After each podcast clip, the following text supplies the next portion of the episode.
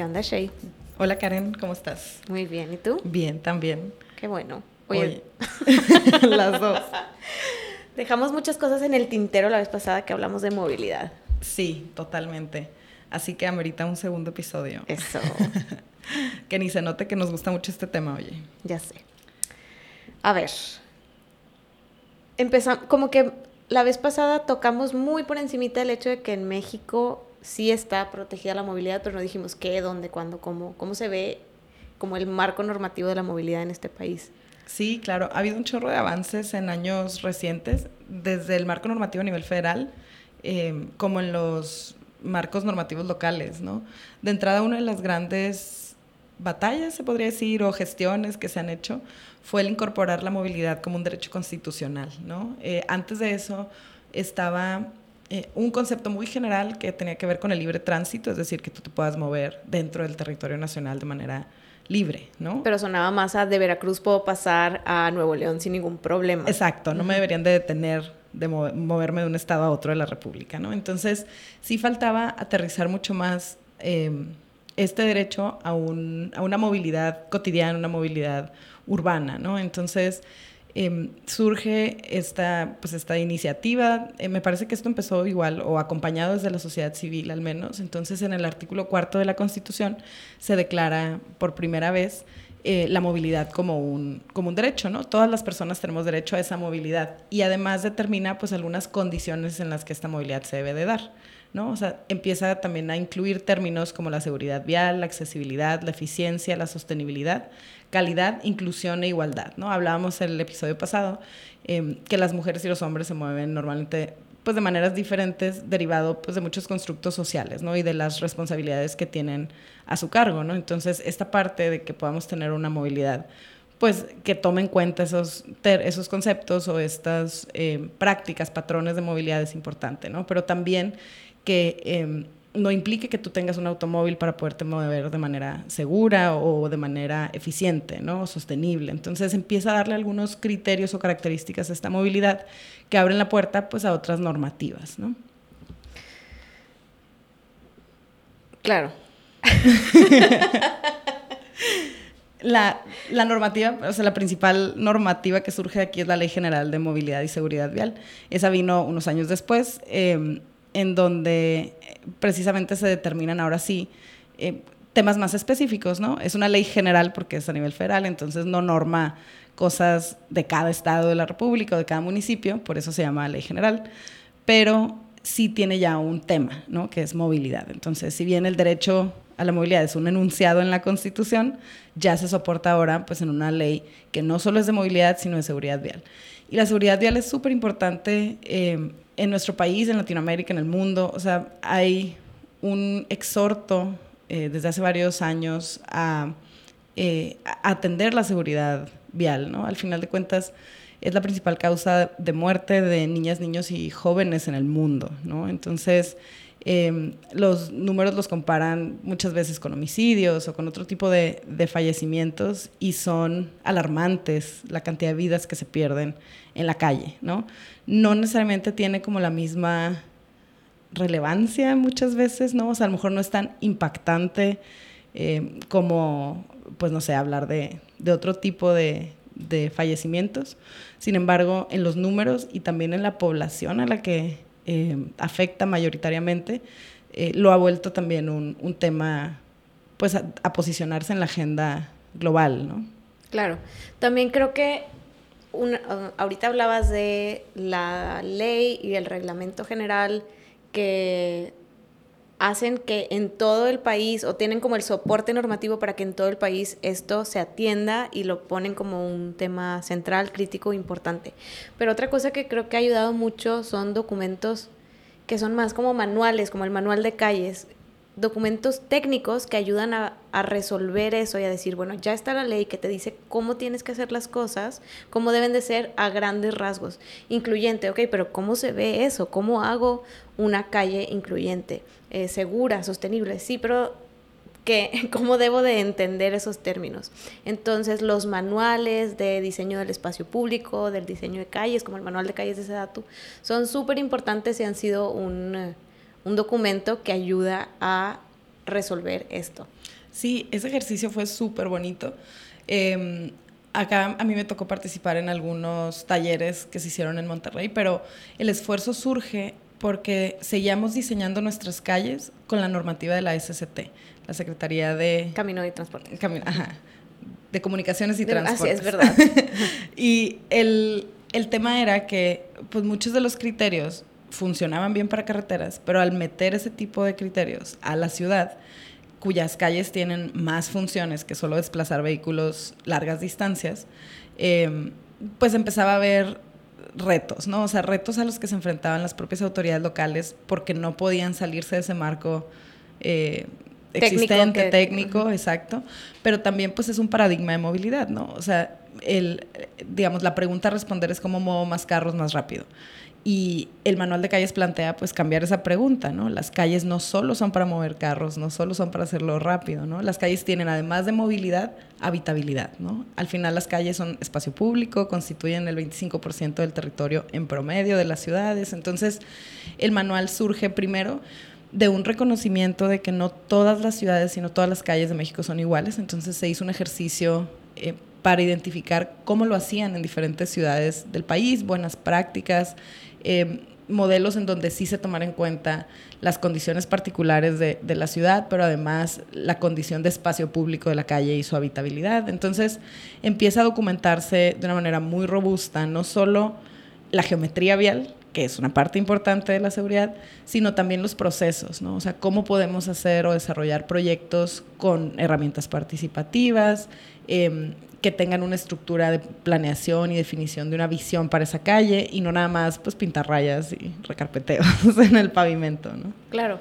También se me hace bien importante el, el tema de la eficiencia o la velocidad con la que mueves esas personas o esos bienes, porque cuando en la pirámide de movilidad sostenible no estás pensando en el vehículo autónomo, eh, o en general, cuando no estás pensando en, en, transporte motorizado y más bien estás pensando en bicicletas y en personas peatonas, la velocidad no es el factor crítico. No siempre estás pensando en necesito llegar en 30 minutos o menos porque estás dispuesto a pagar un 45 minutos para moverme a un lugar si ese movimiento de un lugar a otro es agradable, es seguro, es sombreado, es tranquilo, etc. Entonces, el factor tiempo sobre todo cuando hablamos de una población que también vive con problemas de inactividad, de, de, una vida sedentaria por el sistema y cómo se trabaja hoy en día y demás, pues eso, la velocidad no lo es todo, el tiempo no lo es todo. Tenemos que pensar en esa habitabilidad como un factor crítico para fomentar este otro tipo de movilidad. Claro, y sabemos también que quienes más padecen, eh, digamos, este, este tiempo, este consumo de tiempo, son quienes usan el transporte público muchas veces, ¿no? O sea, aún así, esto podría venir a mitigar. O sea, empiezas a pensar en otros componentes, ¿no? También una de las cosas que, como en, en, mi vida por el activismo y la movilidad, eh, fue un aprendizaje importante, es que es muy fácil polarizar, ¿no? Polarizar el discurso, o sea, quienes se mueven en carro y quienes no se mueven en carro, quienes andan en bici y quienes no, no sé, ¿sabes? Como, como si fuéramos... Personas que 100% del tiempo se mueven solo de una manera. Exacto, o sea, como si trajéramos la, la bici pegada o el, o el, carro, en las Exacto, ándale. exacto. Eh, me acuerdo muchísimo de una conferencia que dio Ana Paz, Ana Magdalena, em, creo que fue en un TEDx eh, acá en Monterrey. Entonces preguntaba a la audiencia cuando empezó su charla que cómo habían llegado, ¿no? Entonces, em, a ver, ¿quiénes llegaron aquí caminando, no? Preguntaba. Entonces, no sé, 30% de la audiencia, no sé, levantó la mano, ¿no? Y a partir de ahí pone su reflexión y dice, aunque te hayas venido en automóvil, estacionaste tu automóvil a esta sala y a este asiento, llegaste caminando, ¿no? Entonces se nos olvida que somos multimodales como seres, ¿no? Entonces habrá quien nunca se mueve en auto, pero habrá quien se mueve en todos los medios de transporte, pero igual cuando hablamos de gente que se mueve en auto sigue siendo gente, ¿no? O sea, al final el buscar de qué manera nos funciona a todas las personas en todos los medios de transporte diseñar calles más seguras se vuelve bien importante, ¿no? Primero, porque las calles seguras para las personas que viajan a pie también son seguras para las personas que viajan en auto, ¿no? O sea, la velocidad mata y mata a todos. O sea, mata a quien va manejando, mata a quien va a pie. Evidentemente es más vulnerable una persona que va a pie.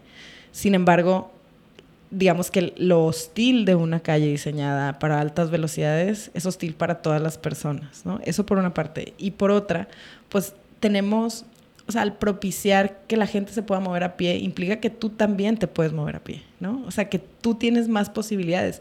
La ciudad hoy condiciona muchos sitios a la movilidad en automóvil. O sea, ni siquiera quien se mueve en automóvil tiene la opción de hacerlo de otra manera. Hay zonas de la ciudad que tomaría 30 minutos llegar a una tienda de conveniencia o una parada de autobús, ¿no? O sea, 30 minutos a pie. Entonces, ni siquiera te da esas posibilidades la ciudad, ¿no? Entonces, pensarlo más que un tema polarizado y dicotómico, pensarlo más bien como que diseñar mejores calles o calles para más variedad de usos y personas nos beneficia a todas las personas sin eh, importar de qué manera nos movemos.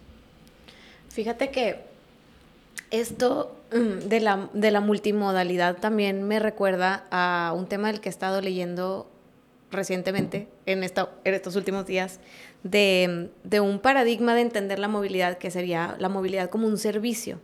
Y la movilidad como un servicio pone a la persona, como decías ahorita, al centro, no al vehículo en el que se mueven esas personas. Y, y la movilidad como un servicio considera que hay muchos modos de moverse, pero que deben de entenderse de forma integrada.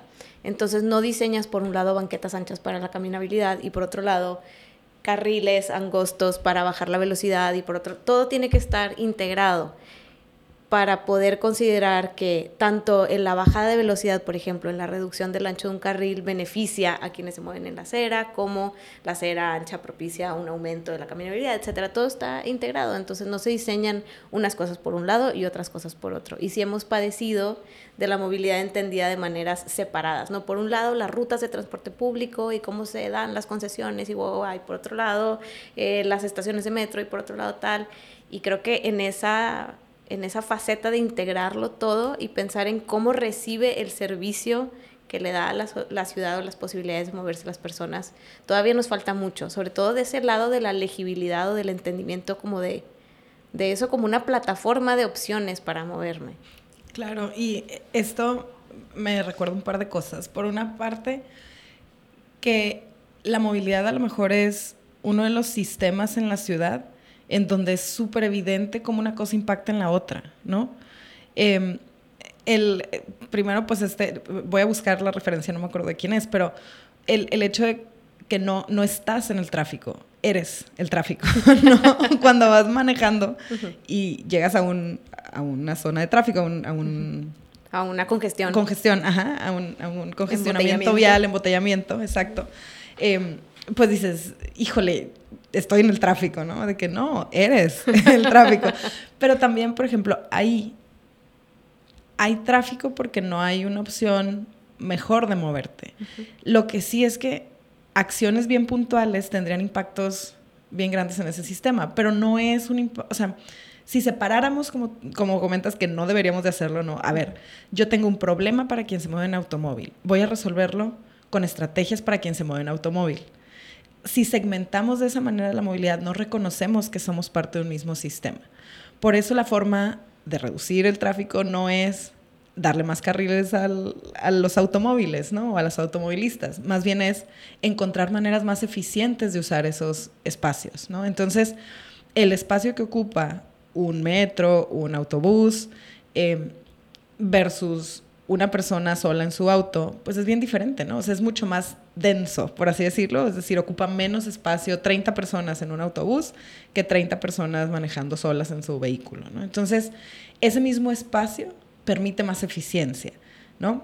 ¿De qué manera se puede resolver un poco el tráfico? Pues dando una opción de transporte público masivo que no vaya compitiendo con ese tráfico, ¿no? Entonces, Em, al entender que dentro de ese sistema hay diferentes maneras de resolver problemáticas y que no son segmentadas las maneras en las que deben de resolverse, se vuelve prioritario, ¿no? O sea, al final, a lo mejor tú vas a decidir seguirte moviendo en carro, pero hasta a ti te beneficia porque va a haber alguien que diga, ah, puedo no manejar, llevarme un libro y voy a estar leyendo y voy a llegar igual o más rápido porque llevo, o sea, voy en un autobús con su carril confinado ah, pues habrá quien sí decida eso, ¿no? O sea, si hay un cambio cuando la opción o la alternativa es eficiente y te trae beneficios, ¿no? Em, mejorar sistemas o subsistemas de un gran sistema de movilidad le impacta a todo lo demás, ¿no? Claro, o hoy no lo voy a hacer porque al llegar a ese punto B después tengo que ir a CDF tal, pero otros días sí, también es eso, no todos los días nos movemos de la misma manera. Claro, y al tener opciones, más bien podríamos movernos de diferentes maneras, ¿no? Habrá un día eso, que, decidas eh, probar otras opciones, ¿no? Entonces, sí, me parece que, entender la movilidad como un servicio, pero también como un sistema integrado dentro de la ciudad se vuelve súper importante, ¿no? En este tema del, del, Mobility as a Service, también la otra cosa que me gustaría eh, que reconociéramos es que la atribución es gubernamental, ¿no? O al final el servicio de transporte es un servicio o una competencia que tienen los gobiernos para, digamos, dar a la ciudadanía o a la población, no solo a la ciudadanía.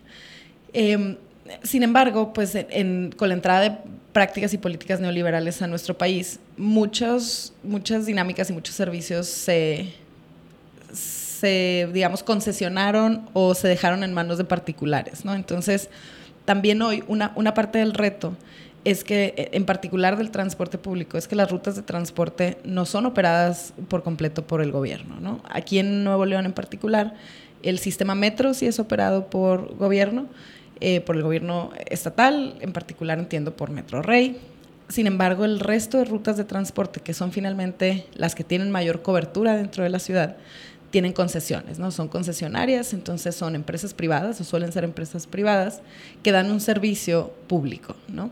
Entonces, al tener también pulverizada esa gestión, vuelve más complicado poderlo integrar como un mobility as a service. Lo que sí es que el gobierno tiene herramientas y formas y políticas para, para hacerlo, ¿no? Pero entran pues algunas otras viabilidades como la viabilidad política precisamente, ¿no? Entonces, eh, sí hay que reconocer que para poder avanzar hacia un, em, digamos, hacia una integración de la movilidad como un servicio, tenemos que reconocer, pero también empezar a, em, pues, reasumir desde gobierno algunas responsabilidades que se han, que se han dejado de lado, ¿no? O que se ha preferido no tocar, ¿no? La reestructuración del transporte ha sido una de las principales que cada administración que entra habla, pero pues no se ve necesariamente cómo se está reestructurando ese transporte, ¿no? Hay un montón de rutas de transporte, hoy no tengo el porcentaje, en algún momento fue arriba del 90%, arriba del 80% de rutas de la ciudad que siguen pasando por el centro de Monterrey, ¿no? Imagínate la ineficiencia, ¿no? Para ir de oriente a poniente tienes que subir al centro hacia el norte y luego tomar otro camión, ¿no? Entonces, eh, sí hay que pues recuperar ese rol que sí tienen los gobiernos para poder avanzar hacia, pues hacia la movilidad como un servicio, ¿no? Hay igual referencias en el mundo que, pues, que se pudieran voltear a ver. Creo que también ahí, con, con estos temas que hablas de las concesiones, hay varias cosas importantes. Una, las concesiones se dan en un horizonte de tiempo muy largo, se les dan a 10 años. Entonces, a 10 años, pues le permite a, a, una persona que tiene una concesión de transporte público acceder a un crédito bancario, por ejemplo, para comprar unidades, para poder ofrecer un mejor servicio y tal, porque el banco dice, bueno, esta persona va a tener 10 años, esto me alcanzará a pagar. Pero si el modelo de negocio de transporte no funciona, porque la tarifa está bloqueada, porque tal, para esa persona también es difícil. O sea, pensando desde el lado del modelo de negocio del transporte, no es negocio muchas veces y eso hace, abarata el servicio porque entonces, eh, pues sí, repiten los lugares en donde hay alto tráfico y por eso tantas unidades pasan por la misma vía, o sea, porque están buscando que sea negocio. En las mejores ciudades el transporte está subsidiado, muy subsidiado, porque se asume que no es negocio, pero que es una necesidad urbana muy importante. Entonces, pues eso, a veces queremos que todo sea mm, eh, financieramente eh, muy atractivo, que, que, el negocio, pues desde esta perspectiva neoliberal, como lo dices, ¿no? Que, que sea lo, lo más eh, no sé cómo decirlo, pero eficiente posible. Y no siempre esa eficiencia nuevamente tiene que ser el factor crítico. Hay que asumir ese subsidio y más bien ver, bueno, qué cosas que se están tasando, que se está cobrando un impuesto, me van a subsidiar esto y cómo voy a hacer eso sí viable, pero asumiendo esa responsabilidad de gobierno de subsidiar el transporte, que es distinto. Claro, y en este tema, por supuesto, me, acordé de, de que a lo mejor no hay un subsidio visible a la movilidad en automóvil, sin embargo, ahí está, ¿no? O sea, el uso del espacio público para estacionar tu vehículo privado. ¿Cuántas calles no tienen parquímetros? Como para que recuperes un poco de ese uso privado, ¿no? O sea, esos lo que sea, y el 15 metros cuadrados. es ridículo. Cuando los hay, ¿no? Claro. Sí, sí. Esos 15 metros cuadrados que ocupa cada carro estacionado en el, en el, espacio público podrían ser 15 metros de parque, ¿no? Podrían ser 15, 15 metros cuadrados de arborización, podrían ser 15 metros cuadrados de banqueta, ¿no? No vemos todas esas maneras en las que otras movilidades, en particular la movilidad en automóvil, está subsidiada, ¿no? Por una parte, cuando hablamos del espacio público, el bacheo lo pagamos todos, los pasos a desnivel se pagan con mis impuestos, aunque yo me mueva en bici y no pueda pasar por ellos, ¿no? O sea, al final no se reconocen muchas de las de los costos asociados a la movilidad en automóvil y sus externalidades, ¿no? Hablábamos de la jerarquía de nuevo de la movilidad el, episodio pasado y el, medio de transporte que tiene más impacto ambiental, espacial, de deterioro de las infraestructuras, etcétera, em, es el automóvil, ¿no? Entonces em, reconocer también que si vamos precisamente estos impuestos podemos entenderlos como un sistema pues lo que tienes de ganancias de parquímetros, lo que tienes pues de un impuesto por congestión o de un impuesto, eh, pues sí, por infraestructuras para vehículos motorizados, podrían reinvertirse o subsidiar este transporte del que hablabas, ¿no? Otra cosa, así muy, muy lejos de este tema, pero en el que he estado pensando, es el de cómo cruza la movilidad, sobre todo ciclista y peatonal, con otras cuestiones urbanas macroecológicas. Este fin de semana tuvimos una lluvia muy fuerte aquí en Monterrey y también moverte caminando, moverte en bici en esas condiciones se vuelve prácticamente pues sumamente riesgoso. Eh, en Saltillo también hace unos días pasó un incidente muy grave con, con, una amiga muy cercana este, y su esposo, que, bueno, en fin, no quiero entrar en detalles en la historia, pero mm, caminar cuando hay tanta agua por las calles es crítico y tenemos tanta agua por las calles porque también los sistemas de drenaje urbano, no hay suficientes áreas de, absorción o espacios públicos como los que mencionabas. Entonces, eh, la calle resuelta con tanto enfoque vehicular, con tanta superficie asfaltada, etcétera, también incrementa el riesgo de esas otras formas para las personas que se mueven caminando o en bici. Claro, hablemos de resiliencia, ¿no? claro. Y también es decir, a ver, sucede aquí por las decisiones que se han tomado. Hay ciudades que tienen días lluviosos todo el año y la gente camina en bici, ¿no? no, es, no es un tema inherente a ese medio de movilidad, sino a las condiciones que propician o inhiben que te puedas mover de esa manera, ¿no? O sea, al final, el problema no es que llueva, el problema no es que Monterrey sea caluroso, el problema es cómo estamos diseñando nuestras calles o nuestro espacio público para permitir o prohibir o generar barreras o riesgos para ese tipo de movilidad, ¿no?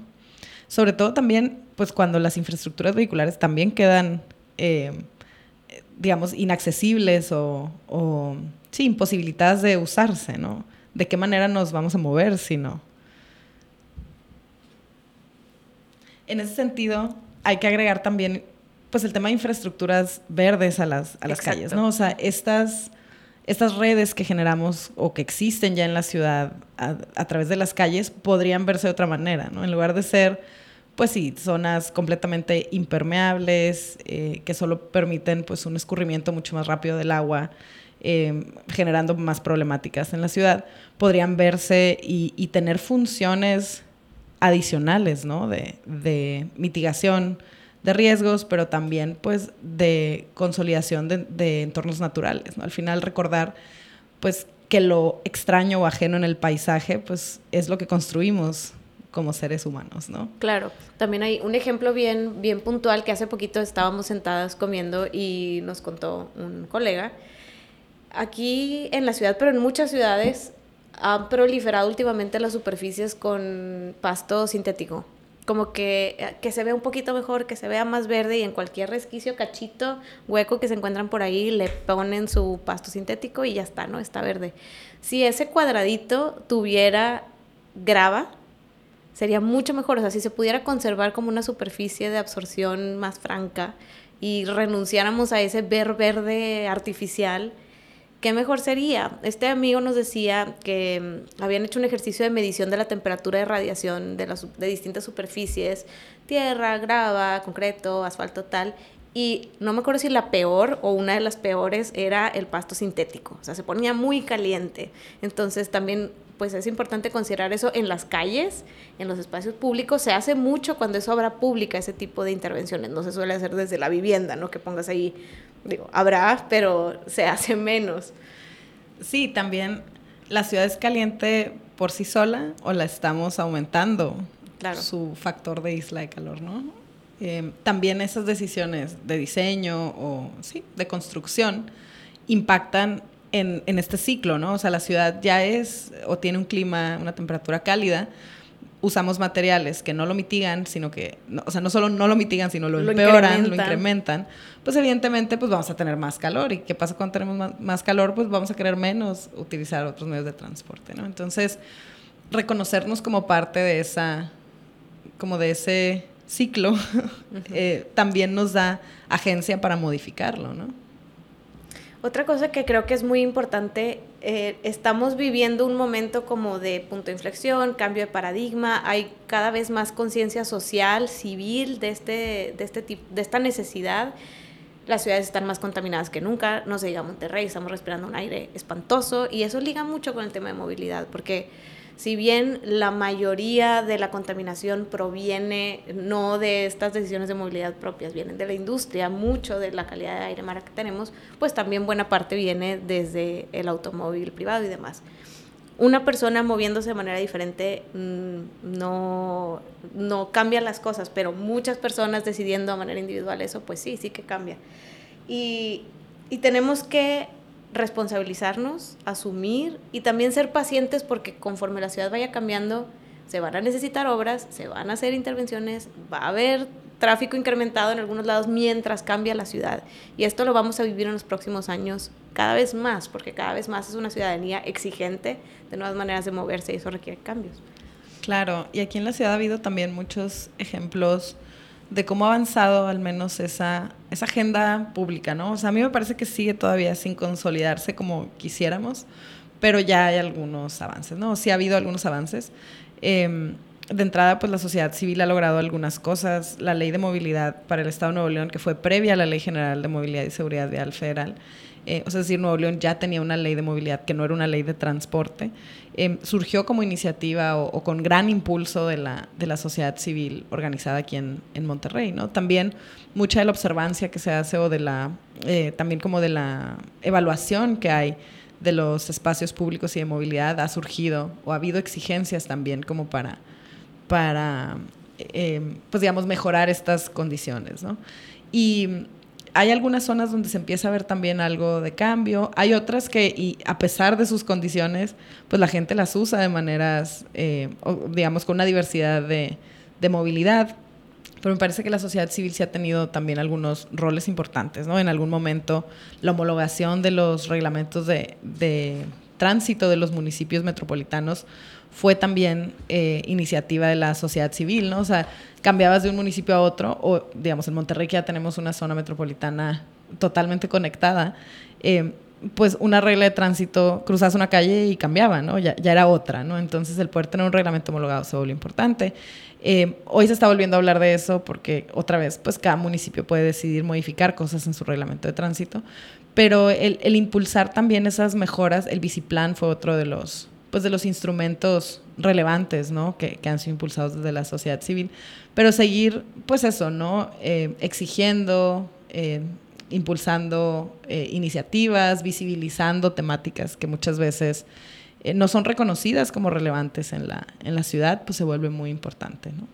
Oye, a nivel personas conduciendo, ¿cuáles son algunas de las infracciones al reglamento homologado que tú más observas cuando te mueves por la ciudad? A mí pocas cosas me enojan en la vida. Manejar, ver cómo manejan en Monterrey es una de esas. Em, sí, la, clásica y que se podría resolver bien fácil, pero no tan barato, es la invasión de pasos peatonales. Visibles o no, pero incluso los visibles, a mí me sorprende tanto, pero tanto que cuando se paran en que el la semáforo, gente se estaciona a la mitad. se para encima del paso peatonal. O sea, es, es un atropello literal a la infraestructura peatonal. O sea, hay líneas de la línea de alto, a lo mejor, a lo mejor es un tema de falta de conocimiento, ¿no? Eh, sé que mucha gente no hace exámenes de tránsito para obtener su licencia. Ese será otro tema en el que a lo mejor hablemos después. Pero la línea de alto está antes de las rayas blancas o amarillas de cruce peatonal. ¿no? Exacto, que a veces no está pintada. Ajá, pero te tienes que detener antes. No importa qué tan lejos estés de la esquina, no importa si el semáforo está del otro lado de la calle, tu alto es dejando libre el paso peatonal. Libre. Y si hay caja bici, la caja bici. O sea, el auto va detrás del paso peatonal, detrás de la caja bici. ¿Por qué? Porque normalmente cuando tú estás parada en un semáforo, la gente puede cruzar enfrente de ti, ¿no? O sea, tu rojo implica verde para alguien más. Entonces, ahí es en donde estás obstruyendo por completo. Hay que pensar en los pasos peatonales o las franjas estas peatonales, cebras, marimbas, como las conozcan, como una extensión de la banqueta. O sea, al final, ese es el carril de las personas que van a pie, ¿no? Y tú estás invadiéndolo. Ya no digas cuando te estacionas encima de una banqueta, ¿no? pero es esta que, que yo diría, ay, tantas cosas se podrían resolver tan sencillo. Nada más frenarte tres metros antes, cuatro metros antes. No hay, na- o sea, de verdad, no vas a llegar más rápido si te frenas encima del paso peatonal, ¿no? Exacto. O sea, es solo como un atropello a, a los derechos. Entonces me molesta mucho, mucho ver.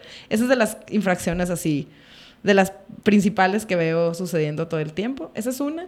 La otra es la invasión de banquetas tal cual, o sea, que, que la gente se estacione sobre la banqueta. Hay algunos en donde está incluso formalizado por los propios negocios un cajón sobre la banqueta, ¿no? O sea, ahí, aunque el negocio lo ponga, es ilegal. O sea, tú estás ejerciendo como usuario de la calle, usuaria de la calle, em, pues una infracción al reglamento, ¿no? Al hacerlo.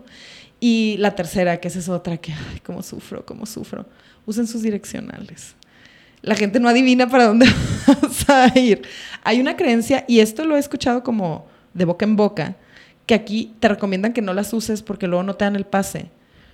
Que no, no tiene ningún sentido. Para eso son. Y sí, sí me ha pasado. Pongo, pongo la direccional y pasan. O sea, pero más que no te dejen pasar es que les vale. O sea, aquí la gente no es amable. O sea, cree que si te metes a su carril le estás quitando su lugar. Cuando pues, no funciona así moverse en auto, ¿no? O sea, como si te les estuvieras metiendo en la fila. Así me parece que, que lo perciben. Entonces, como que dicen, ah, no, ¿te quieres meter a mi carril? No, no te voy a dejar, ¿no? Esta es mi interpretación cuando manejo, ¿no? No, Claro. no, lo, no es que lo haya escuchado ni he hecho una encuesta. Pero a lo que voy es que sí hay una resistencia al uso de direccionales. O sea, si te vas a cambiar de carril, pon tu direccional, avísale a la otra persona, ¿no? Eh, me parece que es la única manera en la que nos podemos comunicar cuando vamos auto con auto. Bueno, y pitar, pero eso es una grosería más que otra cosa, ¿no? Eh, sí, o sea, las direccionales son nuestra manera de, de avisarle a las otras personas con las que compartimos el espacio nuestra intención, ¿no? Entonces, respeten las líneas de alto, usen sus direccionales y no se estacionen en la banqueta. Yo te voy a decir mis pet peeves de, de moverte en auto.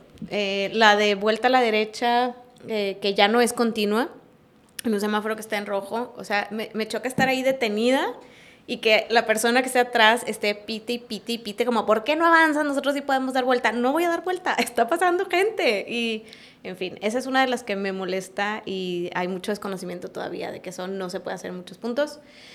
Otra, esto no viene tanto de cómo maneja la gente, es más como la infraestructura de la ciudad, pero nunca hay tiempo suficiente para los pasos peatonales. Sobre todo yo que me muevo con niños chiquitos, oye, no alcanza, Sí, pero siempre, fatal. o sea, siempre tengo que continuar mi camino, aunque sea yo sola. Y camino rápido, soy pequeña, pero camino rápido. Nunca alcanzó. ¿Cómo? Por- no sé quién considera esos tiempos, pero siempre están mal considerados. Necesitamos más segundos, por favor. Sí. Pues se ve, ¿no? O sea, se ve que la prioridad no Es el auto. en quien camina. Sí. Otra, y liga con lo de las direccionales que ahorita decías, son las personas que cotidianamente se mueven por un lugar y donde siempre se hacen estos embotellamientos porque se reduce tres carriles a dos o hay que dar vuelta no sé qué. Estoy pensando en Constitución cuando eh, se une con Gonzalitos todos los días. Todos los días circulo por ahí y veo gente que se salta toda la fila, se va hasta adelante y luego pone la direccional porque ahora sí se quiere meter a la fila de la cual ya se saltó medio kilómetro. Entonces, Eso sí es meterse en la fila. eso eh, sí, es- exactamente. No se refería Sheila a ese uso de la direccional. Pero sí, hay gente muy gandalla por ahí, por la vida también. Sí, hay que ser más amables, de verdad. Otra de las cosas que yo digo es, mira, antes de pitar el claxon frena y va a tener un mejor efecto. O sea, muchas veces te pitan para no frenar. O sea, ni se te ocurre. Voy a pasar. sí. Que cambien el uso del claxon por el uso del freno.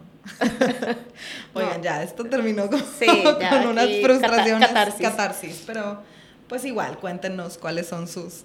sus sí. Sus pet tips al moverse por la ciudad, sus deseos. Siempre tenemos la cajita de preguntas, sugerencias abierta. Así es. Bueno, pues un gusto platicar contigo como siempre. Como siempre. Oye, ya extrañaba esto. Sí, hagámoslo más seguido. Exacto. y escúchenos en nuestro siguiente episodio que ya estamos planeando por ahí. Muy interesante. Bye,